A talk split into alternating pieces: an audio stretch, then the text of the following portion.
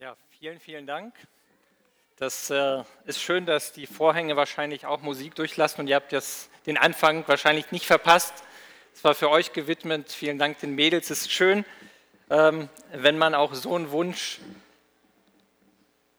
von den eigenen Freunden bekommt, äh, dass Gott mit einem unterwegs ist, dass Gott einen nicht mehr loslässt. Und wir sehen ja, wir sind gerade in der Philippa-Reihe unterwegs und ich habe eigentlich vorher noch einen Wunsch für euch. Ich freue mich riesig, ähm, dass ihr euch heute habt taufen lassen und ich habe euch vorhin ein Bild von euch gemacht, so saht ihr aus. Ähm, da fühlte ich mich so ein bisschen wie das schwarze Schaf unter euch. Ich konnte es mir aber nicht nehmen, ähm, dieses Bekenntnis, was ihr ja da getragen habt, was ihr heute zum Ausdruck gebracht habt, das auch anzuziehen, weil ich das teile weil ich das mit euch teile und ich glaube, wir als Gemeinde teilen das Bekenntnis, der, dass wir an Jesus glauben und so wie Nico das am Anfang gelesen hat mit diesem Vers, ich lebe doch nicht ich, sondern Christus lebt in mir. Denn ich, was, was ich jetzt lebe im Glauben, das, oder was ich jetzt lebe im Fleisch, das lebe ich im Glauben an den Sohn Gottes, der mich geliebt und sich selbst für mich dahingegeben hat. Und ich finde, das, ist, das drückt das auch nochmal in diesem Äußerlichen aus, in diesem T-Shirt, wo man sagt, das Alte, das habe ich abgegeben. Jesus hat mich gereinigt, Jesus hat mich geheiligt, Jesus hat mich gerettet. Und jetzt ist er Mittelpunkt meines Lebens. Und das wünsche ich euch, dass das etwas ist, was sich durchzieht durch euer Leben, dass sich durchzieht da, wo ihr unterwegs seid, ähm, unter Freunden, unter Menschen, unter Nachbarn, dass das auch etwas ist, was ihr immer wieder auch tragt. Das ist ein Geschenk für euch, dieses T-Shirt, und das kann man auch sonst so anziehen und sagen, das ist mein Bekenntnis. Darauf habe ich mich taufen lassen, das glaube ich und daran will ich festhalten. Und es werden sicherlich auch Tage kommen, da wird es nicht so einfach sein. Manchmal habe ich das Gefühl, ich stehe wie so ein Ochs vorm Berg und äh, komme nicht weiter. Und Dinge, die einfachsten Dinge gelingen nicht. Und man, man fragt sich dann als Christ, was mache ich falsch? Und auch da an Jesus festzuhalten. Da, wie ihr gesungen habt, zu Jesus zu kommen, der Sieg gehört ihm, der Sieg gehört Jesus allein, habt ihr heute bekannt. Und das ist genau der Punkt. Und wenn man auch kämpft und auf seinen Knien kämpft, was ja so das Gebet zum Ausdruck bringen soll, dann weiß man, Gott hat den Kampf schon gewonnen.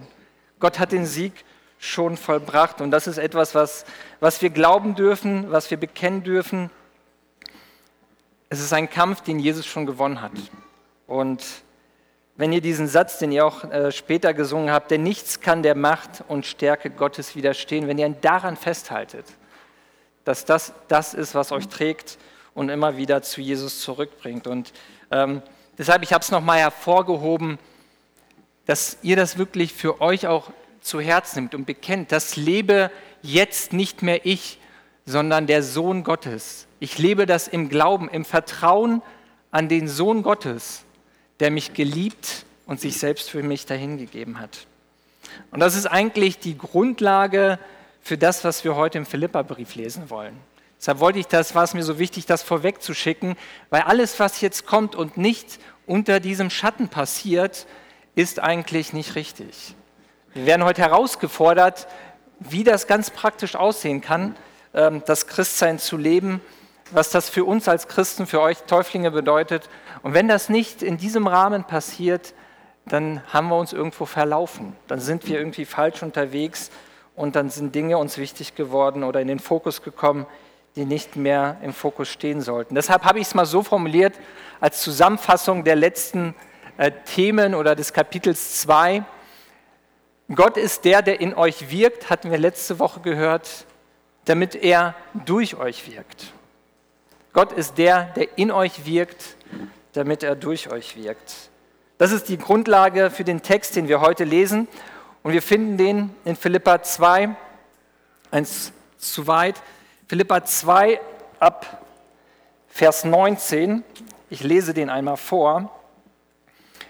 Ich hoffe aber in dem Herrn Jesus, dass ich Timotheus bald zu euch senden werde, damit ich auch erquickt werde, wenn ich erfahre, wie es um euch steht. Denn ich habe keinen, der so ganz meines Sinnes ist, der so herzlich für euch sorgen wird. Denn sie suchen alle das ihre, nicht das, was Jesu Christi ist. Ihr aber wisst, dass er sich bewährt hat. Denn wie ein Kind dem Vater hat er mir mit dem Evangelium gedient. Ich hoffe, ihn hoffe ich zu senden, sobald ich erfahre, wie es um mich steht. Ich vertraue aber in dem Herrn darauf, dass auch ich selbst bald kommen werde. Ich habe es aber für nötig angesehen, den Bruder Epaphroditus zu euch zu senden, der mein Mitarbeiter und Mitstreiter ist und euer Abgesandter und Helfer in meiner Not. Denn er hatte nach euch allen Verlangen und war tief bekümmert, weil ihr gehört hattet, dass er krank geworden war. Und er war auch todkrank, aber Gott hat sich über, über ihn erbarmt. Nicht allein über ihn, sondern auch über mich, damit ich nicht eine Traurigkeit zu der anderen hätte.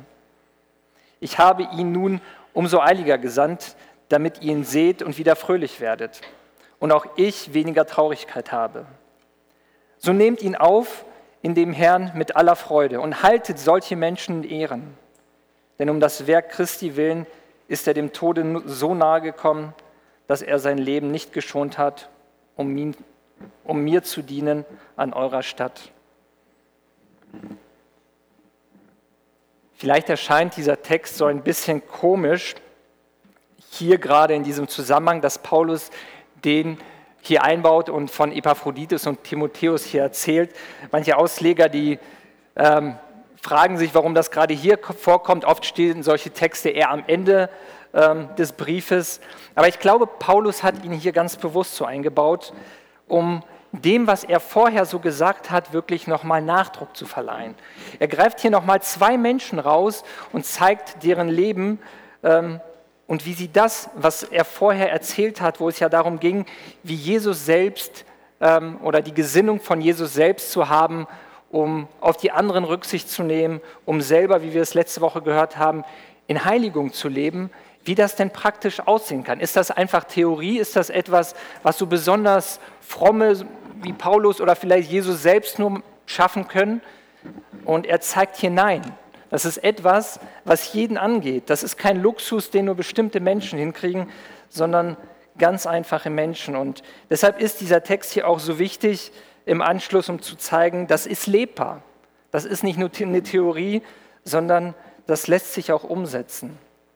Ich weiß nicht, wie es euch geht. Ihr habt heute nochmal diese Einladung für den Kurs äh, Entdecke deinen Kurs, ich kenne das auch noch unter dem Namen, äh, bekommen. Und man fragt sich ja auch so in eurem Alter, was ist mein Dienst?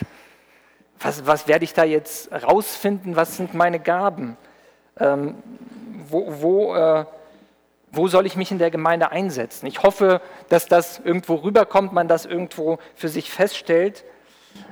Aber ich will euch sagen, nur eine, zu wissen, was sein Dienst ist, ist nicht ein und alles. Das ist nicht das Wichtigste. Es geht nicht einfach darum, seine Gaben festzustellen, sondern es ist viel wichtiger, eine dienende Haltung zu haben. Und die ist unabhängig von dem, ob man weiß, was seine Gabe und was sein Dienst ist. Und das haben wir sehr schön auch in der Kindergeschichte gehört. Sehr tolle Beispiele und Anwendungen, die man gerne auch so, auch als Erwachsener mitnehmen sollte. Und deshalb habe ich hier die Überschrift gewählt, eine dienende Haltung. Jesus only. Englisches Wort. Ähm, ihr seht, ich habe das die letzten zwei Buchstaben eingeklammert. Das soll so viel bedeuten, ähm, dass eine dienende Haltung entweder von Jesus allein oder von uns allein bestimmt wird. Das hängt davon ab, wie wir uns ausrichten als Christen, als Menschen, worauf wir im Leben Wert legen. Was ist der Schwerpunkt meiner Motivation? Was ist der Schwerpunkt meiner Ausrichtung? Und da finde ich, geben diese zwei Personen uns sehr schön ein Zeugnis, ein Beispiel dafür, wie das auszusehen hat. Was ich hier sehr, sehr beeindruckend finde, oft wenn man so das Christsein vor Augen hat, denkt man ja so an, an so besondere Menschen, die alles hinkriegen, wo es immer klappt. Vielleicht denkt man das von uns Predigern. Und ich kann euch beruhigen, es stimmt nicht. Auch wir sind keine Helden, wir machen Fehler. Und Paulus nimmt hier zwei ganz normale Menschen, Zwei einfache, unscheinbare Menschen, keine Helden, keine Superfrommen und zeigt an ihnen, wie eine dienende Haltung auszusehen hat. Wenn wir uns mal den, die Person Epaphroditus zu Beginn anschauen, merken wir, diese Person kommt eigentlich nur hier im Philipperbrief vor. Sie taucht auf und ist genauso schnell wieder weg. Ein Mensch, der eigentlich aus einem nichtchristlichen Elternhaus kommt, der nicht wie Timotheus, das ist bei ihm etwas anders, der hat eine gläubige Mutter, eine Oma, die ihm den Glauben weitergeben. Bei Epaphroditus ist es nicht so. Und trotzdem haben beide eine Sache gemeinsam. Sie haben Jesus erlebt, sie sind Jesus begegnet und Jesus hat ihr komplettes Leben umgekrempelt. Und wie wir hier lesen, so wie sie sind, versuchen sie, Jesus treu und hingebungsvoll zu dienen. Und man merkt bei beiden, wenn man das so liest, das ist ja nichts Spektakuläres. Es sind jetzt keine Showmenschen und man denkt, die ja, müssen irgendwie immer im Vordergrund sein. Die unterhalten die Menge, sondern da passiert ganz viel im Hintergrund. Da passiert ganz viel da, wo eigentlich keiner hinschaut. Und was ihre Motivation ist, ich glaube, und das würde ich hier über das Ganze stellen, es ist eine tiefe Liebe zu Jesus und es ist eine tiefe Liebe zur Gemeinde. Und wie ich gerade gesagt habe, manchmal habe ich denn das Gefühl, wir nehmen uns so aus der Rechnung raus, weil wir meinen, ähm, ja, wir kriegen das nicht hin. Wir, wir, wir erleben auch nichts Spektakuläres. Vielleicht geht es euch auch so wie mir, wo man manchmal denkt als Christ, ich erlebe auch jetzt keine Wunder, äh, dass ich Berge versetze und andere Dinge. Was läuft schief bei mir? Und dann bin ich beruhigt, wenn ich diesen Text so lese und merke, es sind zwei Männer, zwei ganz normale Christen, und es ist voll in Ordnung, wenn du ein ganz normaler Christ bist, der aber Jesus treu dient, der Jesus liebt, der Jesus nachfolgt, da wo er gerade unterwegs ist. Und da möchte ich uns allen Mut machen, sich von Jesus da gebrauchen zu lassen. Was lernen wir hier von diesen Personen? Ich möchte erstmal mit Timotheus beginnen. Und wir sehen hier, dass zu Beginn des äh, Vers 19 Paulus schreibt, ich hoffe aber ähm, in dem Herrn Jesus, dass ich Timotheus bald zu euch senden werde, damit ich auch erquickt, werden, äh, erquickt werde, wenn ich erfahre, wie es um euch steht. Wir lesen hier, Paulus ist, und das ist mein erster Punkt, besorgt um die Gemeinde. Paulus ist die Gemeinde wichtig und ihm ist nicht egal, wie es der Gemeinde geht. Er ist zwar ganz woanders und trotzdem ist es ihm Anliegen und er möchte gerne wissen, was passiert da. Was ist der Zustand der Gemeinde und sorgt sich um die Gemeinde und auch umgekehrt. Wir lesen ja später bei Epaphroditus und die Gemeinde schickt jemanden zu Paulus, weil der Gemeinde ist wichtig, wie es Paulus geht. Sie stricken so einen äh, Hilfskorb, sage ich mal, das finden wir in Vers, Kapitel 4, Vers 18, und geben das Epaphroditus mit, ähm, und Paulus freut sich darüber, dass da eine Gemeinde ist, die an ihn denkt, ähm, die zu ihm steht. Und es ermutigt und zeigt, dass die Gemeinde zusammenhält. Dass die Gemeinde damit, womit sie hier auch mit Epaphroditus das zum Ausdruck bringt, ähm, Gott und Paulus dient. Und da wird man gegenseitig ermutigt. Das ist ein Markenzeichen, glaube ich, der Philippa gewesen. Eine Gemeinde, die sich nicht nur mit sich selber beschäftigt, sondern die sich auch um andere sorgt.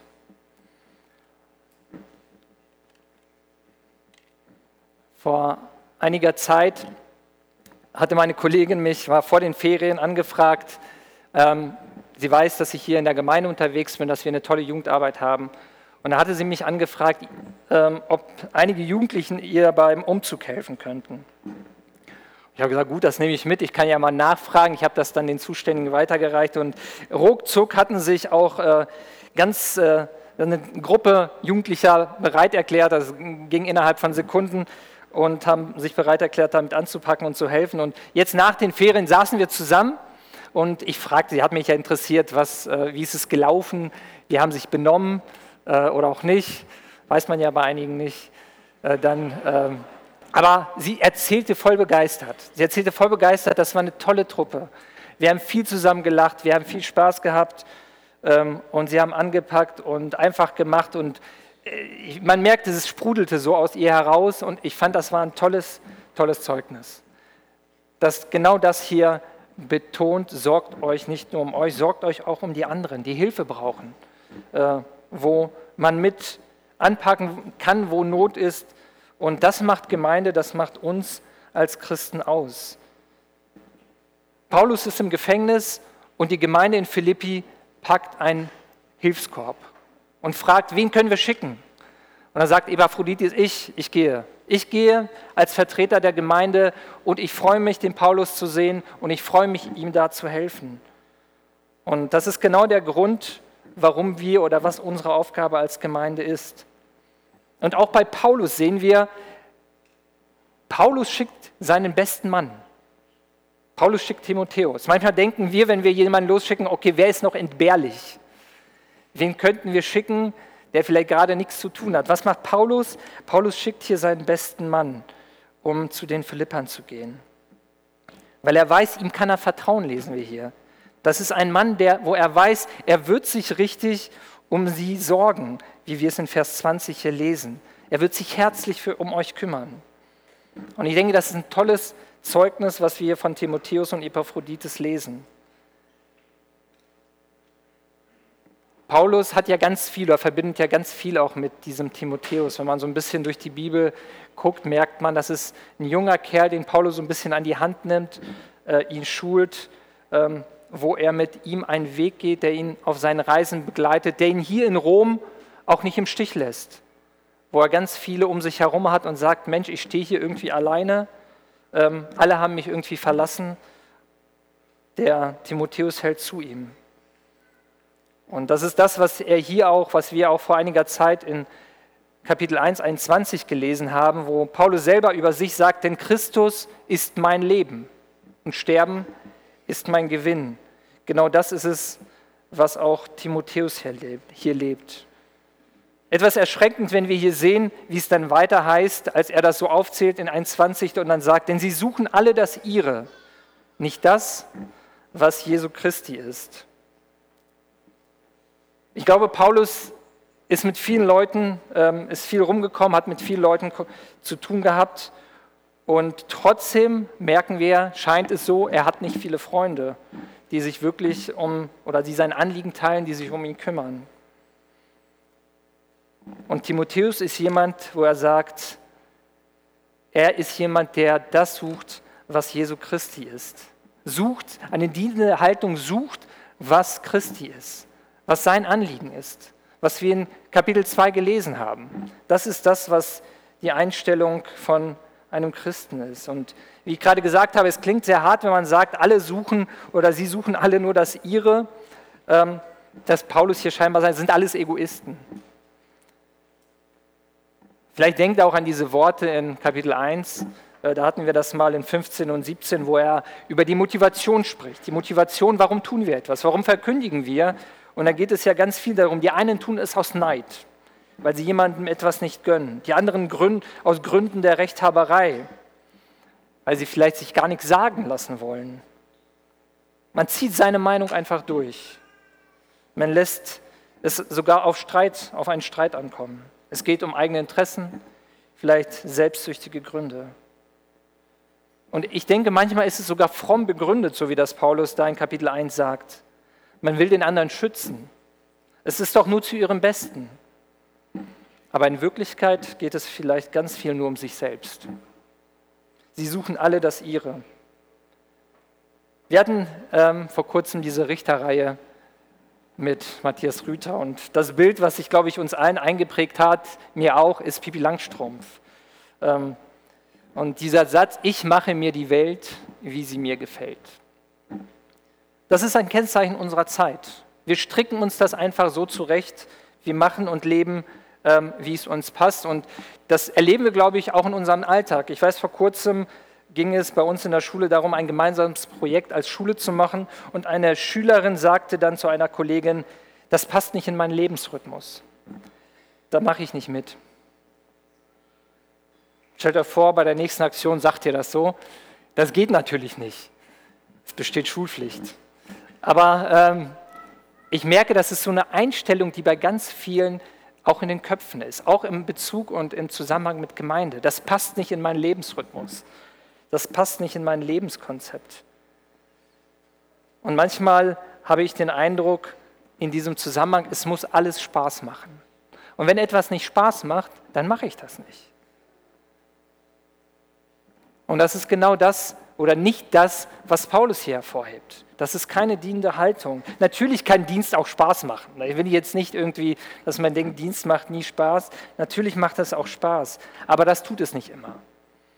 Und Dienst ist ganz oft ein Opfer. Dienst kostet uns was. Dienst kostet unsere Zeit, Dienst kostet unser Geld, manchmal unsere Kraft, unsere Gaben, sogar manchmal unseren Urlaub. Und es ist total beeindruckend. Wenn wir uns als Gemeinde mal so anschauen, stellen wir ja fest, Vieles würde ja gar nicht laufen, wenn ganz viele Leute nicht diese Haltung hätten. Dann würde vieles davon, und ich würde sogar behaupten, dann würde unsere Gemeinde eingehen. Weil das meiste lebt ja auch davon, dass die Menschen, dass die Christen hier in der Gemeinde eine dienende Haltung haben und nicht alles umrechnen, was es kostet oder was es nicht kostet, sondern einfach dabei sind und dienen.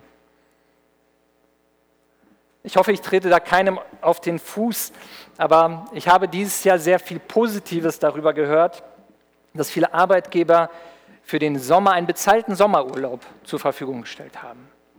Und das finde ich großartig, dass es bei uns sowas gibt. Aber man muss sich ja fragen, es gibt auch ähm, Organisationen oder Einrichtungen, die das nicht machen. Und da muss ich mich fragen, ist meine dienende Haltung davon abhängig, ob ich das bekomme oder nicht. Nur als Beispiel. Und wenn ich dann ehrlich sagen muss, nee, dann mache ich nicht mit, weil ich bekomme das nicht und dann diene ich auch nicht, dann stimmt was mit meiner dienenden Haltung nicht.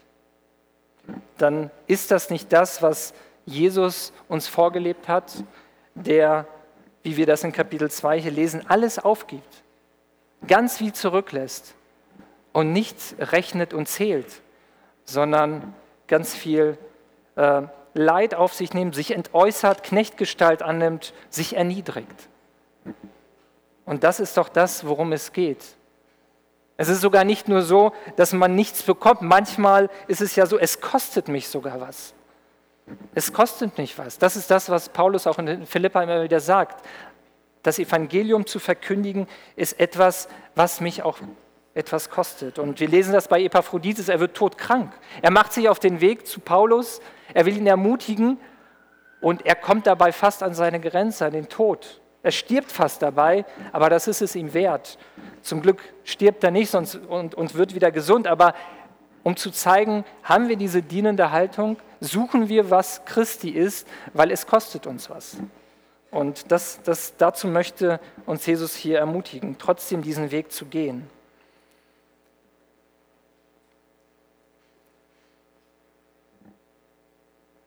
Als dritten Punkt habe ich hier eine dienende Haltung, liebt die Gemeinde. Es gibt ja Christen, die sagen, ich brauche die Gemeinde nicht. Ich kann das Ganze von zu Hause, ich kann Jude-Predigten anschauen, ich kann mir Gottesdienste anschauen. Ich brauche keine Gemeinde. Ich kann selber Jesus nachfolgen. Die Bibel macht deutlich, dass das nicht stimmt, dass das eine ganz falsche Haltung ist. Wir brauchen uns gegenseitig. Wir brauchen uns Christen, wir brauchen die Gemeinde, wo wir uns gegenseitig tragen, uns gegenseitig ermutigen, ähm, wo wir uns gegenseitig für uns gegenseitig beten. Und ich möchte das euch als Täuflinge so als Gedanken mitgeben. Nimmt an den Dingen, die in der Gemeinde stattfinden, auch statt. Oft sind es, sind ja so, sind es so Sachen, wo man sagt, das Abendmahl zum Beispiel ist nicht so wichtig, kann ich ausfallen lassen. Auf keinen Fall. Und das möchte ich nicht nur euch, das möchte ich der ganzen Gemeinde sagen. Auf keinen Fall. Das ist etwas, wo wir neu auf Jesus ausgerichtet werden, wo wir neu darauf ausgerichtet werden, was Jesus für uns getan hat, wo wir neu verstehen, dass Jesus uns liebt und dass er sein Leben für uns hingegeben hat. Und wenn wir das vernachlässigen, dann beschneiden wir uns selber und unseren Glauben da auch wirklich aktiv dabei zu sein. Die Gemeinde ist die Familie Gottes, das hat Nico vorhin schon gesagt. Und ihr seid in diese Familie gestellt und wir sind in diese Familie gestellt, wo wir füreinander Verantwortung übernehmen, füreinander da sind und deshalb auch am Leben der Gemeinde teilnehmen. Deshalb ist es so wichtig, dass eine dienende Haltung eine Haltung ist, die die Gemeinde liebt. Und ich denke, diese zwei Personen, Timotheus und Epaphroditus, die haben das ganz, ganz deutlich gezeigt, dass sie die Gemeinde lieben, dass sie für die Gemeinde bereit sind, an die Grenzen zu gehen und wirklich dem Nächsten auch für den Nächsten zu sorgen. Und Wir lesen hier später auch, Paulus bekräftigt das nochmal, als er Timotheus sendet in Vers 22 und sagt, er hat sich bewährt. Es ist jemand, der für mich wie ein Kind ist, der mit mir diese ganze Zeit mitgegangen ist und der, und das ist mein letzter Punkt, dem Evangelium dient. Der wirklich für, um Menschen besorgt ist. Und da frage ich mich, was heißt denn dem Evangelium zu dienen? Und da habe ich ein schönes Zitat ähm, rausgesucht, was mir da geholfen hat. Das Beste, was wir für Leute tun können, ist nicht ihre Probleme für sie zu lösen, sondern sie so mit Gottes Gnade in Verbindung zu bringen, dass sie ihre Probleme mit seiner Hilfe selbst erledigen können. Das ist der Dienst am Evangelium. Deshalb die Frage an uns, an mich, an euch, bist du jemand, der die Menschen um dich herum mit Gottes Gnade in Verbindung bringt? Bist du ein Diener des Evangeliums, ein Diener Jesu Christi? Oder bist du jemand, der um sein eigenes Wohl bemüht ist? Und ich komme jetzt wieder zu dem, was ich am Anfang gleich gesagt habe. Vielleicht der, genau das Zitat, der Dienst für Gott ist deshalb nicht in erster Hinsicht, was wir für Gott tun, sondern was Gott in und durch uns tut. Weil wir definieren uns oft an Dingen, die wir tun, wir haken ab. Das, darum geht es gar nicht, sondern es geht darum, was Gott in uns tut und dann durch uns tut. Und deshalb abschließend habe ich es mal so formuliert, welche ähm, lebst du nach Philippa 2,21? Das war dieser Vers, den sehen wir gleich. Oder Philippa 1, 21. Der eine ist 1,21, Christus ist mein Leben und Sterben ist mein Gewinn. Das war das Leben der Philippa in Philippi. Oder, denn sie suchen alle das ihre, nicht das, was Jesu Christi ist. Das ist die Masse. Und jeder kann sich da einordnen und ich hoffe, dass das etwas ist, was uns herausfordert, was uns nicht irgendwie bedrückend macht, sondern was uns herausfordert, wieder uns zu überprüfen, was ist unsere dienende Haltung. Mit, wo investieren wir uns? Wo setzen wir uns für Jesus ein? Und wir kennen dieses WWJD, was ja oft dieses, diesen Gedanken mit vermitteln will am Armband. Was würde Jesus tun? Was würde Jesus tun? Wo würde Jesus sich einbringen? Ähm, wo würde Jesus vielleicht gerade anpacken? und das selber dann auch zu machen. Und ich möchte euch Mut machen, sich nicht nur in irgendwelchen Grüppchen und Kreisen zu verkriechen. Das klingt jetzt ein bisschen gemein, aber ähm, ich möchte euch Mut machen, rauszugehen, Menschen zu sehen, denen es nicht gut geht.